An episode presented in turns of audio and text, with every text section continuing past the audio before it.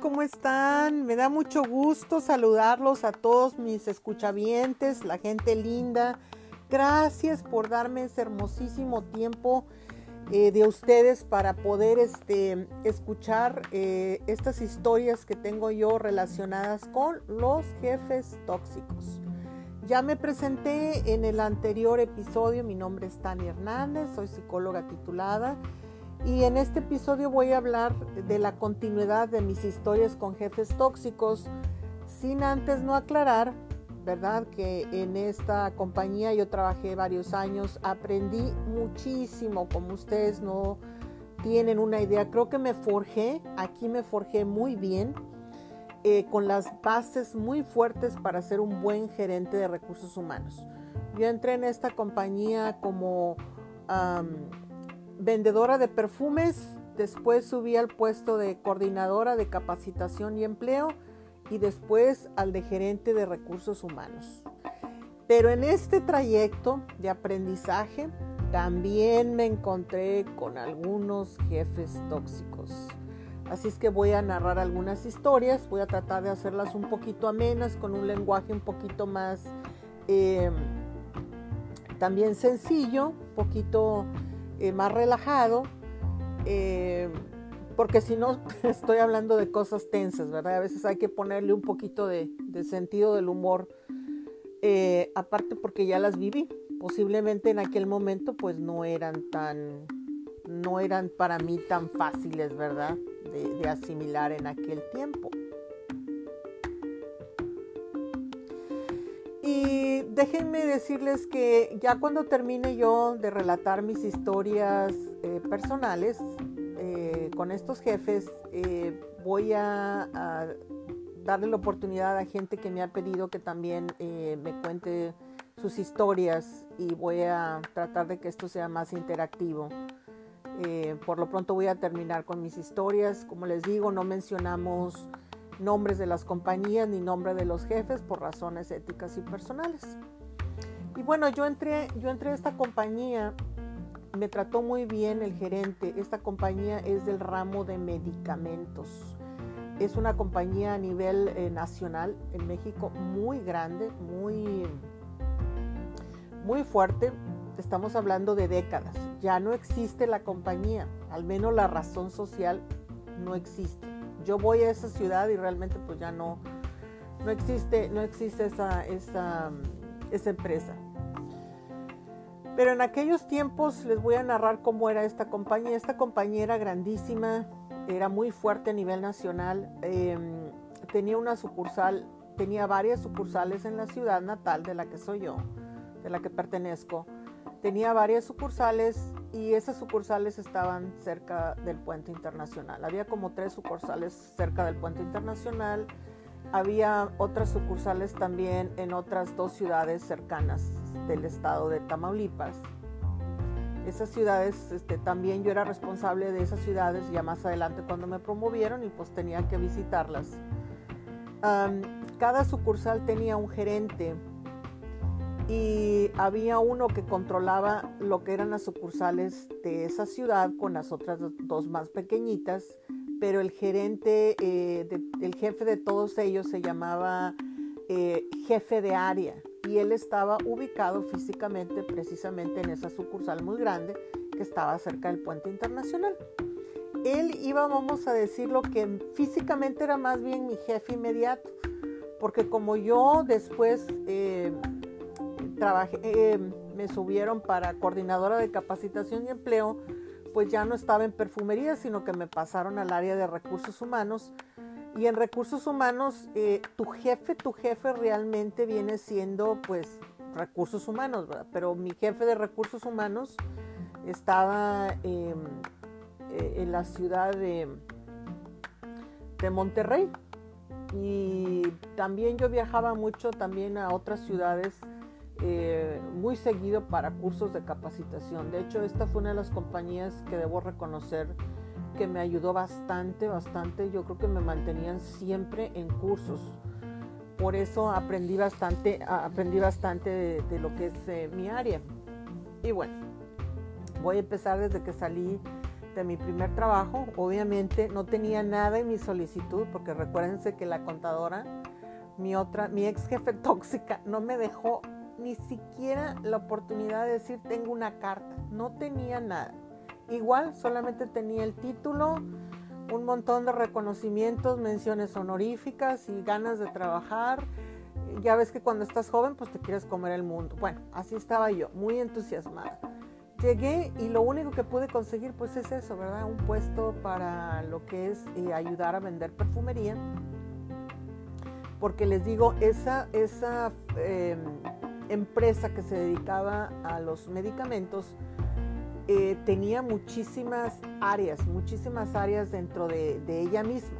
Por ejemplo, estaba el área de perfumería y medicamentos y estaba también un área muy importante en aquel tiempo que era el área de fotografía. En aquel tiempo se usaba mucho el autorrevelado, no como las cámaras de ahorita em, que se usan en el iPhone. En aquel tiempo era, este, era muy famosa eh, la compañía dedicada a revelado. En la, en la, parte de abajo había una, había una sección, una planta, perdón por la redundancia, era una eh, área dedicada a barrotes. Entonces, en la parte de abajo, en esa planta baja, había abarrotes, todo lo relacionado con lo que es este comprar, eh, todo lo relacionado con comida, refrescos, bueno, un montón de cosas.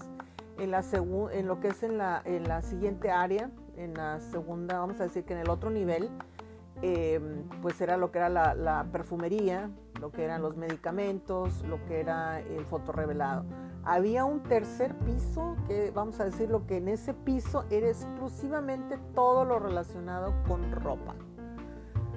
Entonces en ese tercer piso estaban las salas de capacitación y también em, estaban también las, las salas de capacitación y las oficinas donde se encontraba el gerente de área. Entonces yo tenía una oficinita que me dieron ahí chiquitita, ¿verdad? Al lado del gerente de área. Y ahí es donde yo me dedicaba, pues, este, hacerlas, ahí recibía yo la gente, las, las entrevistas. Yo me sentía súper feliz porque realmente eh, tenía una oficina, tenía una oficina ahí, me sentía, pues, imagínense, una de las eh, empresas grandes. Eso fue cuando ya a mí ya me, promovieron para jefe de capacitación y empleo. Pero mientras estuve en perfumes, ¿cómo, ¿cómo llegué a ese puesto? Pues no me lo han de creer. Una vez llegó un eh, licenciado y se me acercó y me dijo, oiga señorita, ¿usted es psicóloga? Y le dije yo, sí, me dijeron que era psicóloga. ¿No le gustaría a usted eh, un puesto en el área de recursos humanos? Ay, claro que sí. Yo inmediatamente contesté que sí. Este señor me entrevistó em, y me dijo las posibilidades que yo tenía de aprender en la compañía. También me dijo eh, que tendría que estar viajando para cursos. Yo encantada. Yo a todo decía que sí, porque pues imagínense, me sentía muy, muy entusiasmada, ¿verdad? De estar trabajando y, y de tener una promoción de ese tipo. Después este señor, ya les platicaré, a lo mejor más adelante, ¿verdad? Este señor se portó muy bien conmigo cuando me entrevistó todo, pero después, cuando ya me di yo cuenta que, quería que estuviera viajando, por ejemplo, para ah, otra ciudad muy importante de Tamaulipas, donde se reunían otros, eh, vamos a decir que coordinadores de, capacitación y empleo, pues ahí sí sentía yo como que, ¿qué, le pasa al Señor, verdad? Sí noté algo yo en la entrevista em, de, trabajo, que realmente Él no me estaba entrevistando mucho profesionalmente, como que estaba saliéndose del tema y como que sentía empatía conmigo porque hablábamos de cosas que nos gustaban, pero nosotros sabemos profesionalmente, por ejemplo, eh, que si a mí me gusta un deporte y a mí me gusta el karate y a ti te gusta el karate, pues no vamos a estar hablando toda la entrevista de karate. O sea, también tengo que hablar qué aspiraciones tienes, ¿verdad? Cómo tú te visualizas en los próximos cinco años, em, cuáles son tus áreas fuertes, qué es lo que tú sabes hacer, descríbeme un ejemplo de cómo tú ah, lograste este logro en tu anterior empresa, en fin, algo que fuera un poquito más, pero a fin de cuentas, bueno, me contrató, porque él fue el que de alguna manera me contrató. Después supuestamente iba a venir el jefe de nosotros o el jefe de él a darme una eh, segunda entrevista. Que por cierto el señor igualmente vino, eh, se portó muy bien el señor conmigo. Eh, y sí notaba yo algo así como que tenían, no sé si era, no que me tiraran la onda, ¿verdad? No, pero no sé si dudaban mucho del hecho de que yo fuera mujer aguantar el tipo de trabajo, porque yo iba a entrar a un mundo de hombres. Definitivamente ahí no había jefas mujeres, al menos en el área de recursos humanos. Yo no conocí ninguna, ni me relacioné con ninguna, y no entendía... Em, todavía yo el por qué, ¿verdad? Yo me sentí obviamente orgullosa, pero em, ya cuando me entrevistó el segundo jefe sí me hizo algunas preguntas. ¿De veras tú, puedes viajar? Le digo, sí, yo puedo viajar. Puedes, este, por ejemplo, tú tomar estos cursos. Yo a todo le decía que sí, pero a veces como que no me creía mucho. Dice, pues, ¿cómo? ¿Por qué? Porque acuérdense que en aquellos tiempos eh, los hombres... Eh, a veces acosaban, acosaban a las mujeres y se hacían muchos chismes y ellos tenían miedo que o que yo no supiera cómo lidiar con eso o cómo manejar con eso, pero yo convencí a mi jefe y le dije, señor, yo soy una persona profesional, eh, de lo otro yo sé, cuidarme, me siento preparada y creo que sé marcar una línea, ¿verdad? En pocas palabras le dije, señor, no va a pasar nada sin que yo no lo autorice. Así es que con eso... Eh, él se sintió em, con confianza conmigo y le gustó la manera en que yo manejaba las cosas, cómo le platicaba las cosas. Em, me fui ganando la confianza de él y el otro señor. El otro señor que me contrató el primero. Ese sí me tiraba así como que a veces me quería tirar la onda, pero yo le echaba esas miradas, como dicen, asesinas que yo tenía de que ni se te ocurra violar mi espacio personal. Porque no. O sea, la personalidad que yo tenía desde joven en ese aspecto, uy, no, no era de que ciertas cosas tolero, pero de aquí cuidadito, cuidadito porque esto, esto no va a pasar. Así de simple. Pero también, también también no, no, era, no era de que, oye, te voy a dar una cachetada, ¿verdad? O te voy a insultar, no. Yo les decía, yo los entiendo, ustedes como hombres le hacen su luchita, tienen que hacer su lucha y yo soy la que decido si sí o no. Así es que no lo tomen personal. Y realmente fíjense que eh, esta actitud que yo tenía de respetarlos, de siempre con respeto, de a mí no me gustaba que me tutearan, pero no porque no tuviera esa eh, humildad de decir, no, pues dime, no, es que sí, con, este tipo, con ese tipo de ambiente en el que yo vivía de hombres, yo tuve que aprender a ser bien marcada con mi línea, pero a la vez em, era solidaria con ellos. Quiero decir que había, yo les tenía ese respeto y siempre me dirigía con respeto.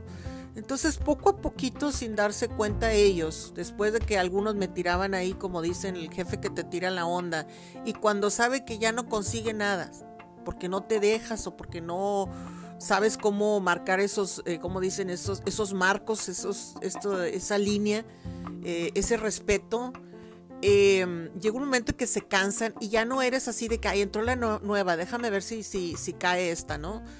Sino que ya después te meten al gremio de los hombres, que fue algo bien difícil, pero que lo logré. Y cuando te meten al gremio de los hombres, cuidado, te ahora sí, ahora al revés, ahora te protegen como si tú fueras la hermanita menor de todos y te cuidan. Por eso yo aprendí mucho a cómo lidiar en este tipo de ambientes, porque acuérdense, yo sé que el mundo es de hombres, Aquí el patriarcado funciona.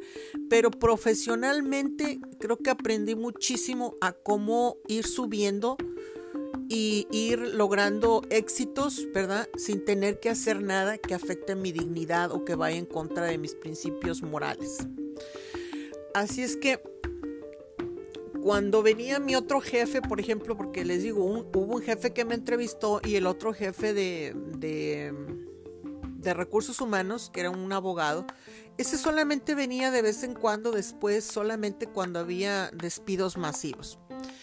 Y cuando llegaba conmigo sí platicaba algunas cosas, pero a veces hacía, por ejemplo, comentarios de eh, me estoy divorciando. Mi esposa es muy celosa y cosas así que yo nada más, miren, calladita. Yo me quedaba callada. ¿Por qué? Porque yo no quería decirle ni sí ni no porque no me interesaba realmente tener esas conversaciones pues que son conyugales. No creo que me lo haya dicho a lo mejor, a lo mejor, ¿verdad? Ya después de que pasan los años, yo ahorita sí me podría pensar, a lo mejor realmente sí pensaba él que si tú le decías algo, pues a lo mejor le agarrabas la onda. Pero no, yo ni de chiste, no para nada. Yo nada más calladita los escuchaba y después ya llegaba un momento donde me platicaban muchas cosas que yo decía, ay, ¿por qué me platican esto? Pues si yo no soy hombre, pero por otra parte decía, bueno, pues me platican ellos, posiblemente sea por la confianza. Pero hay unas cosas que decía, ay, no me platiquen esto porque yo no quiero saber, no me interesa saber. Pero bueno, como quiera, me trataban bien y tratándose de trabajo, eh, nos poníamos a trabajar todos muy bien. La verdad es que sí, sí, sí eh, hacíamos buen equipo. Trabajábamos todos em, en concordancia. Eh, trabajábamos a veces bien duro, nos cansábamos, pero estábamos contentos porque el proyecto iba a salir. Y bueno, regresando, regresando a mi jefe tóxico, ¿verdad? El jefe de área, porque les digo, estos de recursos humanos, pues realmente no, no, no eran tanto. Hubo cosas que sí no me gustaron. Recuerdo que una vez mi jefe, mi jefe de, recursos humanos llegó y pues yo no estaba acostumbrada, ¿verdad? Eh, todavía no captaba a veces la magnitud de esto de los despidos masivos, pero a veces llegaban haciendo despidos masivos y yo me sentía mal. Me sentía mal porque ya cuando venía este abogado, él lo que quería era eh, que firmaran unas personas, hojas eh, donde ellos ya, vamos a decir, hacía que renunciaran. Pero esa renuncia traía una indemnización que yo me imagino que la indemnización a lo mejor pues no se podía negociar con estas personas. Entonces para mí todo eso realmente era, pues lo que no me gustaba es que eran ya personas de cierta edad y la verdad pues eso iba también contra, yo traía un conflicto personal muy fuerte porque decía, oye, pues esto así como que estoy parte de la empresa o estoy de parte de, este conflicto que tengo porque realmente esas personas han trabajado muchísimo y yo decía, eh, ¿qué, qué, qué onda? Este pero en aquel tiempo eh, me decía, no, no, no te preocupes, Tania. Estas personas se les está dando lo que se les tiene que dar. No te preocupes. Mira, aquí está esto y aquí está esto. Dijo, y para que veas, vamos a ir a la junta de, conciliación y arbitraje para que tú veas que todo está bajo ley. dije, ay, bueno, está bien, ¿verdad? Correcto. Iba yo aprendiendo. Y, y de broma a veces le decíamos, en lugar de decir Junta de Conciliación y Arbitraje, le decíamos el argüendaje. Junta de Conciliación y Argüendaje. Entonces ahí también ahí aprendí mucho de la jurisprudencia y cómo manejar este tipo de, de despidos, que cuando tú despides a alguien es obvio que se tiene que indemnizar. Aquí la cuestión es cómo se va a negociar la indemnización. Y, y el abogado me decía, tenemos que ir a la junta, porque ahí en esa junta, eh, ahí se, se llega a ese arreglo este, nos ayudan a que la persona esté satisfecha y si hay que dar algo más o quitar algo más, etcétera, se va a negociar. Hay una segunda negociación. Ah, correcto. Así es como yo aprendí. Desde ahí empecé a aprender lo que viene siendo jurisprudencia en derecho laboral. Y después recuerdo que, que mi jefe de área, que es el jefe tóxico, ¿por qué le puse jefe tóxico? A él lo que tenía mi jefe tóxico era lo que no me gustaba de él, más bien dicho, era em, nunca estaba presente. El jefe de área estaba siempre ausente. Yo lo buscaba y lo buscaba y lo buscaba. ¿Y dónde está el jefe de área? No, no se encuentra. Cuando había algún proyecto, parece mentira, pero yo le explicaba los proyectos y él decía, sí, a todo me decía que sí. Dije, ay, oiga, pero necesito, ¿cómo ve esto? Y él solamente dice, no, todo, todo, todo está bien, licenciado, usted no se, no, se, no se preocupe. Correcto. Cuando había juntas, me acuerdo que había juntas, eh, era cuando me decía eh, la gerente de la sucursal, por favor, licenciada Tania, vaya y búsqueme al gerente, vaya y búsqueme al gerente diario, pero ¿por qué? Es que lo necesitábamos, miren, estamos, pero no lo hallo, ¿dónde lo puedo encontrar? Y pues es que yo no sé, y lo estábamos buscando, lo buscábamos y no estaba en ningún curso, bueno, hacíamos y no lo hallábamos en ninguna parte. Al rato se aparecía el señor y yo le decía, ay, discúlpeme, le digo, pero tratábamos de localizarlo, ¿dónde lo puedo? Y me dijo, mira, porque ya me tenía él un poquito más de confianza, sabía que yo trabajaba muy bien y era muy respetuosa también. Me decía, cuando haya algo urgente, hágame un favorcito. Le digo, sí, claro que sí. Aquí me encuentro en este número. Ah, perfecto. Ok. Y así pasó. Y recuerdo que en una vez igual lo andábamos buscando. Cuando lo andábamos buscando y yo, ay, no, yo sí, pero me dijo que no le dijera nada. Entonces yo marcaba el teléfono y contestaba, contestaba una señorita de un bar y decía el nombre del bar. Bueno, ya decía el nombre del bar y yo así, ¿qué? y luego, y luego resulta de que de que ya venía el señor y firmaba papeles y hacía un montón de cosas, ¿verdad? Y, generalmente era cuando venían gerentes de las otras dos, ciudades. Entonces a mí me gustaba mucho eh, también, em, eh, me gustaba mucho la fotografía y yo entraba con mi cámara y empezaba a tomar fotos porque esa compañía tenía una revista, era una revista em, mensual, creo que bimestral, no recuerdo exactamente y nunca aparecía, nunca aparecía la sucursal de esa ciudad, ¿verdad? Era como si no existiera. Yo dije, pero ¿cómo? Yo puedo tomar fotos y mandar artículos y que se publique todo esto. Y recuerdo que yo entraba con mi, cámara y parecía Mafafa Musguito. Ahí voy con la cámara y, me acuerdo que acomodaba a todos los gerentes, este, los, los ponía yo. A mí no me daba pena. Yo para eso era olvídense, yo llegaba y me, atravesaba en el medio de la junta y les decía, disculpen, yo sé que esto es algo muy importante, pero es muy importante también que esto esté en la revista.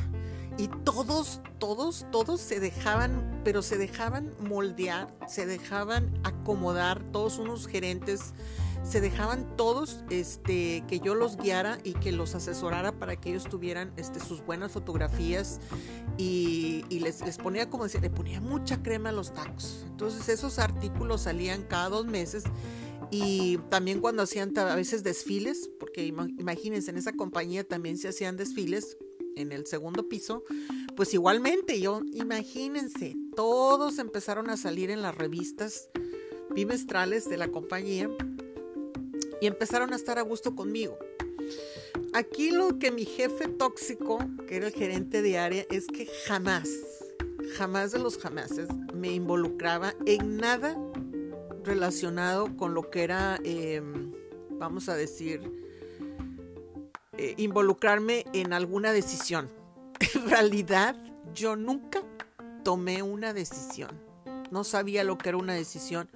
Porque, por ejemplo, Em, le decía, necesito ir a un curso, o, él me mandaba cursos. A veces pienso que él me mandaba cursos era para que, pues como dicen, sí, tú te vas, te preparas, pero lo que él no quería es que estuviera ahí. ¿Por qué? Porque ahí en esa sucursal había muchos chismes y había muchas cosas que mi jefe de Monterrey me hablaba y me decía, oye, está pasando esto. Le digo, es que yo no estoy y cuando, y, no lo encuentro en ninguna parte. A veces yo no lo puedo encontrar, no sé, no sé qué está pasando. Entonces, mi jefe siempre se encargaba de, el jefe de área siempre se encargaba de tenerme alejada de él, que estuviera lejos de él para que él no tuviera ningún conflicto. Ah, ahí había una, también había este, em, relaciones sindicales, ¿verdad? Pero yo jamás, jamás me dejó a mí entrar a ninguna junta con nadie, menos con el sindicato, ¿verdad? Porque siempre, siempre recursos humanos pues tiene que estar también trabajando eh, con operaciones para, para el sindicato. jamás, jamás. Que me dejara entrar a una junta para decir, oiga, ¿qué le parece? A mí jamás, de los jamases, ni siquiera me dio la oportunidad de decir, oiga, ¿qué piensa usted de esto? Él era un hombre, ¿qué le puedo decir? Que él siempre, em, el, típico hombre que era el, único que pensaba. Entonces yo como mujer, imagínense, yo para, honestamente, pero yo lo bueno es que yo nunca me sentí ignorada, porque gracias a eso yo pude eh, viajar a muchas partes y aprender muchísimos cursos. Yo tomé muchísimos cursos y el primero, como les dije, lo tomé de, de fotoacabado y revelado. Iba a tomar cursos y viajaba mucho para otras ciudades. Entonces siempre me tenía alejada de él. Así es que casi no lo veía casi no lo veía. Y recuerdo que muchas veces le preguntaba cosas y él es como que, no pienses, o sea, tú no piensas, tú ejecutas lo que yo quiero o yo hago esto, pero tú no piensas. Era muy difícil trabajar con él. Yo recuerdo que todas las gerentas le tenían miedo. Era un miedo que le tenían, este, ¡Ah! ya llegó, ya llegó, y, y todas empezaban a temblar y yo así, ay, pero ¿por qué tanto? Pues yo decía, ¿por qué tanto, pues, ¿por qué tanto miedo? Pues al menos al mí, al menos creo que, creo que a mí me estaba aplicando la técnica de que ni siquiera me comunico contigo, la de la ignorancia, pero pues como que era, pues a mí me, me mantenía lejos, mantuvo aprendiendo muchas cosas. Y este jefe era, era chistoso. Eh, me acuerdo que una vez cuando les digo que este gerente, no gerente, el que me entrevistó, un uno de los que me contrató, el que me contrató el primero, que yo notaba así como que me tiraba la onda y que me quería entrevistar en lugares no apropiados, donde dije, ¿por qué tiene que entrevistarme en tal lugar? O porque yo no recuerdo en esa empresa que jamás de mis jamases yo me iba, por ejemplo, a, ay, déjame tomar un café contigo. No, yo era, era una, vamos a decir que era, vamos a decir que era una tipa así, eh, pues sonriente y todo, pero que me voy a tomar un café o algo. Yo marca, yo no, yo no podía y yo tenía una escuela muy estricta de antes donde yo no mezclaba, por ejemplo, yo no puedo ser muy tu amiga precisamente porque estamos en el área de trabajo, ¿me entiendes? Y menos, entonces yo siempre, eh, no me tutees, eh, siempre buscando, ¿cómo les explicaré? No es que no haya sido humilde, es que si yo le daba oportunidad a alguien de que dime Tania, oye, no, ya me querían sacar a comedia, a cenar y o que yo fuera a veces muy amable con alguien como yo en realidad lo soy, que yo soy amable, que soy cortés, que me gusta la cordialidad, lo toman por otro lado. Entonces yo tenía que cuidar eso y así es como yo aprendí y me funcionaba, ¿verdad? En aquel tiempo me funcionaba. Y recuerdo que una vez fui con el señor, señor este jefe de área y le dije, oiga, ¿Me puede decir por qué no me pueden entrevistar este o por qué no puedo yo hacer esto de mi trabajo aquí? ¿Por qué me piden que me entrevisten en otra parte? Cosas así. Y él siempre me apoyaba y me decía, sí. No, no, no, dijo, estoy de acuerdo. Pero siempre se reía. A veces no me decía nada como diciendo, ah, esta pobre ilusa, pero me da pena, sí, te presto la oficina. Así como me daba a entender eso. Pero bueno, yo como quiera, eh, me frustraba mucho porque realmente... Eh, pues estuve sola. Sola, mi jefe nunca estuvo. Imagínense, yo pasé años y yo nunca pude tener en todos esos años una conversación larga, amena, donde él me diga, eh, mire licenciado, vamos a hacer esto, ¿qué opina? Para nada. No existí para él durante años, pero como les digo, lo bueno de esta historia es que yo aprendí muchísimo en esos viajes. De hecho, les voy a comentar que em, en esa compañía, en uno de los viajes que me mandaron a dos pequeñas ciudades, yo todavía no tenía carro, yo tenía que viajar en ese tiempo en autobús. Y ya se imaginarán los autobuses acá para el norte de Tamaulipas, esos autobuses que no, bro, no había ni, no había ni vidrios. Con eso les digo todo. Cuando hacía calor, hacía calor.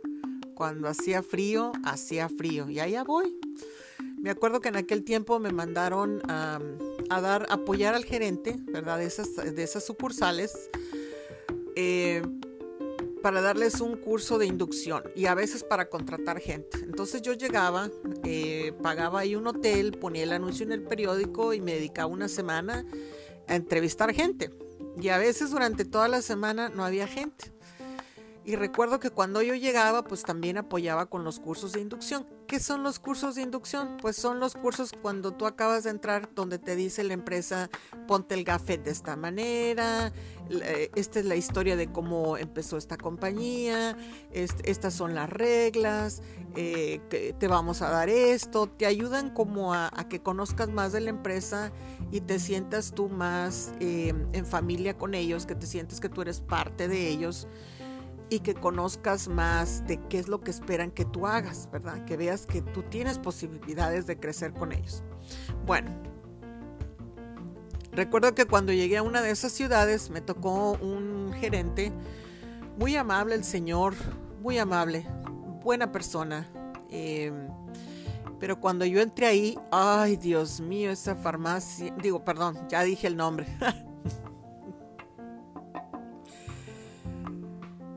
ya dije el nombre, pero no.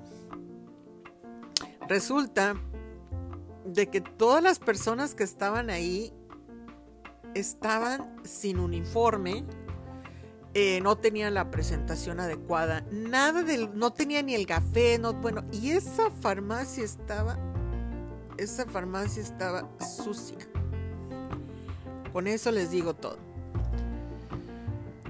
como les iba diciendo, cuando yo entré ahí a esa sucursal, eh, vi a la mayoría eran, eh, pues más bien casi todas eran mujeres, casi ahí, yo no recuerdo haber visto hombres, eran mujeres, y cuando yo entré, vi que pudieron sentirse incómodas y me miraron de una manera que dices, ay, ni siquiera una sonrisa, ni buenos días era un enojo con ceño fruncido, eh, tuérceme la boca y volteame los ojos y todo eso. Ay, dije, qué agresividad hay aquí, qué ambiente tan tenso. Estaba sucio el lugar de trabajo, había mucha suciedad, era un desastre. Yo dije, ¿qué es esto? ¿Estamos hablando de la misma empresa? Se supone que hay procedimientos estandarizados. Pues no encontré nada de eso. Un ambiente muy tenso cuando yo ya voy dando los cursos de inducción, las personas totalmente agresivas no estaban a, estaban a la defensiva, no les gustaban los dije, ¿por qué? qué? ¿Qué está pasando? Platicando yo con el gerente, digo, después me daba risa porque me dice el gerente, no, licenciada, es que usted no sabe. Yo no me puedo poner aquí con las señoras a discutir porque afuera, dijo, me agarran los maridos y luego si me golpean. Imagínese, el gerente, el gerente sí tenía miedo, dijo, no, yo no quiero que me peguen los maridos. Entonces, lo que tuvimos que hacer, bueno, pues ya llegamos a un acuerdo. A ver, esto lo tenemos que arreglar definitivamente. Vamos a ver, y buscamos, pues, ya vimos, vamos a tratar de dar inducción, capacitación. ¿Quiénes son las problemáticas? No, pues que hay dos. ¿Y cuál es la cabeza? Esta es la cabeza. Bueno, pues vamos a tratar de ayudarle a la cabeza. Y tratamos, bueno, de de vamos a cambiar la actitud de la de la, de la lideresa, vamos a ver de ahí de la, de la matriarca, porque es la que mandaba en la tienda. Este, ella hacía todo, pero controlaba todas, las tenía todas, todas, todas las demás muchachas, ella las controlaba y las tenía bien asustadas también. Entonces, pues la tratamos de cambiar, ¿verdad? Dos, tres veces, la mandábamos también a capacitación, pero la señora era eh, rebelde en ese aspecto, ella no quería. Entonces, bueno, pues ya llegó tiempo, ya ni modo, ¿verdad? Ni modo, eh, último recurso, despido. Y vámonos, junta de conciliación y arbitraje. Ahí ando otra vez yo, nomás que esta vez ya andaba yo ya sola, ya no andaba mi jefe. Y bueno, ya después de eso se empezó a componer un poquito, ¿verdad? Todo mejor a veces me tocaba viajar a otra ciudad más pequeñita y ahí iba yo en autobús, porque yo no, no tenía carro en aquel tiempo.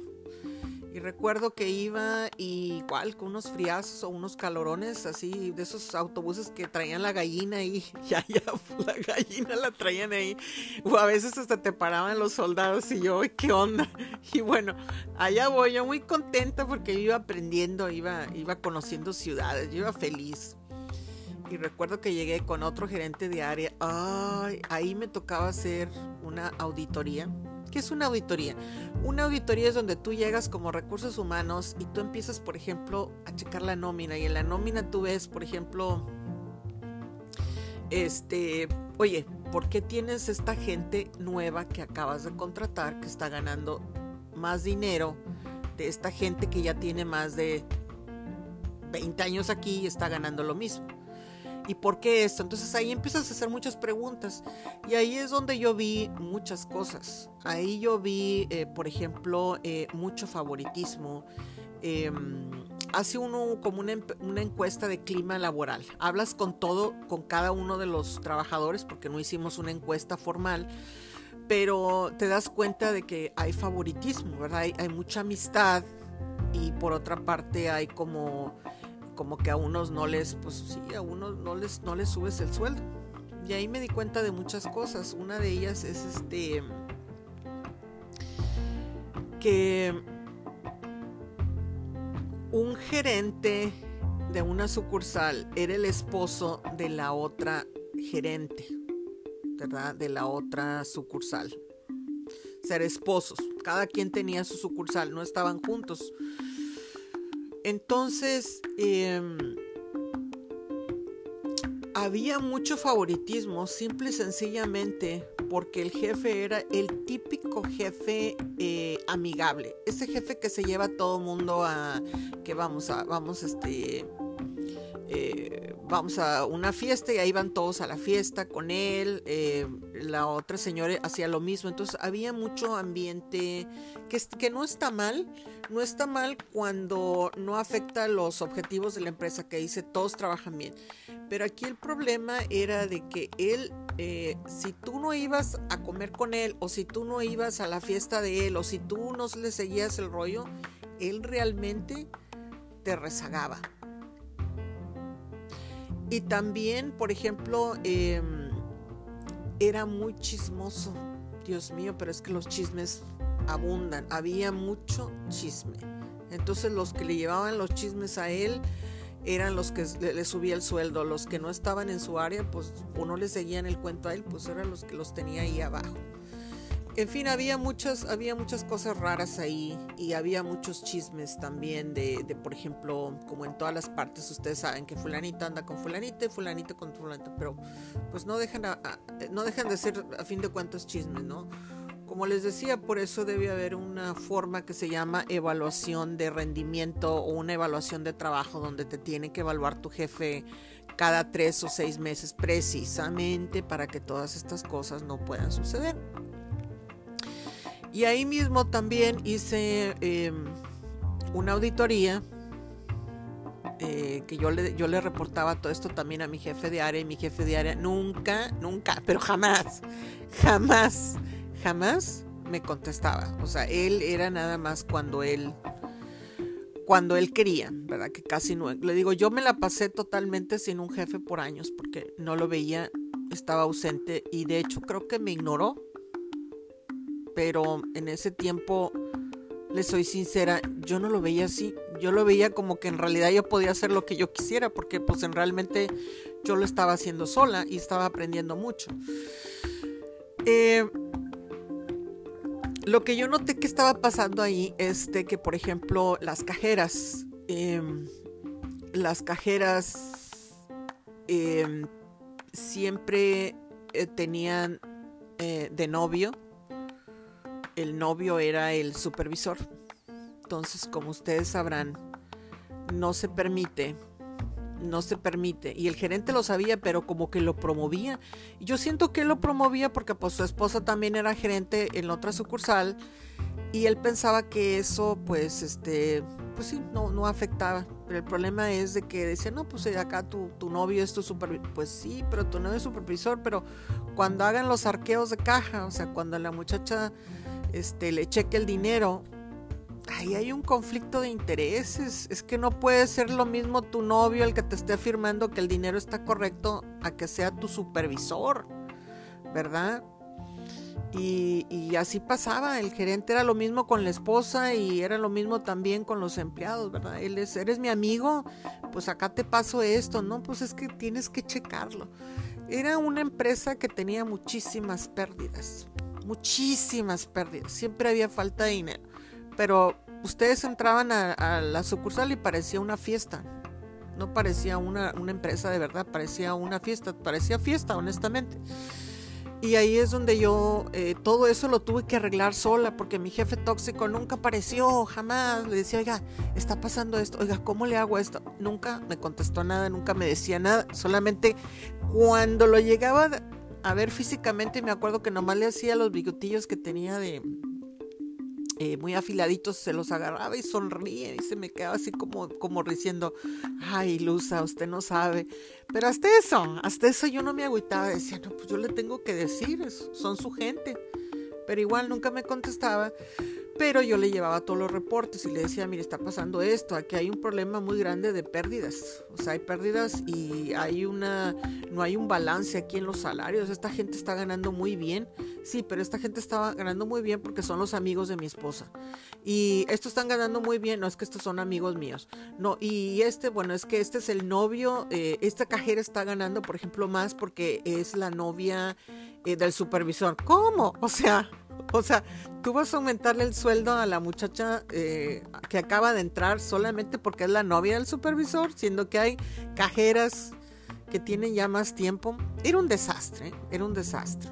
Y así, así les cuento a, la breve todo lo que yo sufrí con esta persona, ¿verdad? Que nunca estuvo conmigo para decirme ni pío, ni nada, ni una felicitación, hizo usted eso, hizo usted algo, nada en una ocasión, recuerdo, voy a ver cuánto tiempo tengo. Yo creo que voy a tener que terminar este episodio y solamente buscar otro episodio para hablar un poquito más de lo que viene siendo ya la última parte de esta compañía, donde yo ya voy a hacer contrataciones más grandes. esta compañía tenía un proyecto de algo así como esos supermercados enormes, super mega enormes. Bueno, esta compañía estaba creciendo tanto que también quería hacer eso. Y, ahí es donde yo veo otra, otra parte, ¿verdad? De mi jefe tóxico, que también estuve ahí, eh, donde igual como les digo, seguía aprendiendo muchísimo, pero también así vi los problemas de que, ay, ¿dónde está mi jefe? Me dejó parada donde yo más necesitaba el apoyo. Yo tenía que sacar adelante sola todo. A veces solamente me decía, encárgate, yo necesito que para, por ejemplo, me decía, para tal fecha, para tal fecha, para necesito este 95 personas contratadas para estos departamentos y yo, pero no me des dos semanas antes, unas cosas que, que pasaban así fuera de lo normal. Pero ya lo veremos en el siguiente capítulo. Muchísimas gracias por escucharme, gracias por entender, em, eh, por em, compartir conmigo, ¿verdad? Este tiempo, se los agradezco por su atención en este segundo episodio que se llama El jefe de área. Gracias y que tengan un hermoso y lindo día y los espero para el tercero. Gracias, bye bye.